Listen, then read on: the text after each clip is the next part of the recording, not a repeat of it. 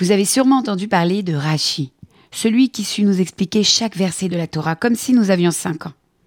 Écoutez un peu le miracle de sa naissance.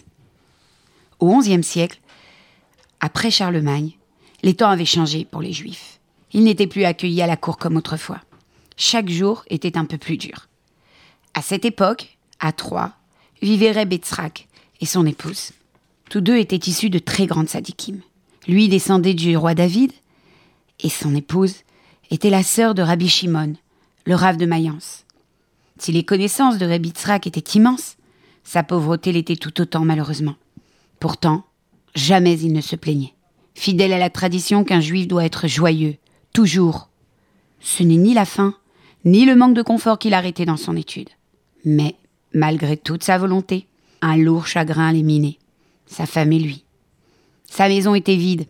Pas de bruit, pas de jeu au milieu du salon, pas de rire d'enfant. Il savait pourtant qu'Hachem répondrait tôt ou tard à leurs prières. Un jour, qu'il n'avait rien gagné, Rebitzrak se rendit au port pour y trouver du travail. Mince, le port est vide, se dit-il. Pas l'ombre d'un marin. Quel dommage. Oh Mais qu'est-ce que cela? Sur le sol, quelque chose brillait. Du verre? Il se baissa pour voir de plus près. Non, je dois rêver, c'est impossible. Une pierre précieuse? Oh Un diamant? Le miracle de sa trouvaille laissa Rebitzrak sans voix. À peine remis de ses émotions, il courut chez sa femme, annoncer cette incroyable nouvelle. Ensemble, ils allèrent chez un joaillier afin de connaître la valeur de la pierre. Je n'ai jamais rien vu de tel. Ce diamant est d'une grande pureté, il vaut très cher. Seul un roi ou un prince pourrait vous l'acheter. Baruch Hashem, l'Éternel a passé cette pierre sur notre route pour nous mettre enfin à l'abri du besoin. Mais sans enfants, notre richesse n'a pas d'intérêt. À l'autre bout du pays, un prince se préoccupait de sa fête d'anniversaire. Il manquait un œil en diamant à la statue qui devait le représenter. Maître, maître, j'ai trouvé, je crois. Eh bien, qu'est-ce qu'il y a? Euh, Il y a quelque chose d'urgent? Oui, oui, maître, le diamant, monseigneur, celui qui manque à votre statue. Je crois qu'un habitant de la ville de Troyes en possède un. Exceptionnel à ce qu'on dit. Je veux ce diamant, à n'importe quel prix. Débrouille-toi. Le ministre se rendit chez Rebitzrak, lui fit part du désir du prince, lui expliqua rapidement la situation et pria Rebitzrak d'accepter de vendre sa pierre. Pour une statue, dites-vous? Ah, désolé, je refuse. Euh, j'ai besoin de cette pierre pour offrir un bijou à ma femme. Rebitzrak ne voulait pas, en fait, que la pierre puisse servir à la fabrication d'une idole. Bien sûr, il ne dit mot de sa réelle intention à personne. Pourtant, devant l'insistance du serviteur, Rebitzrak céda à la condition d'apporter lui-même la pierre au prince.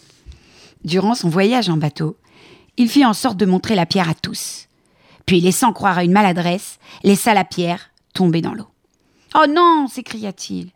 La pierre, c'est pas possible, elle est tombée. Non, non Vous l'avez compris, les amis. Il avait tout simplement fait exprès de perdre le diamant, juste pour qu'il ne serve pas à l'idolâtrie. Arrivé au palais, la nouvelle fut connue.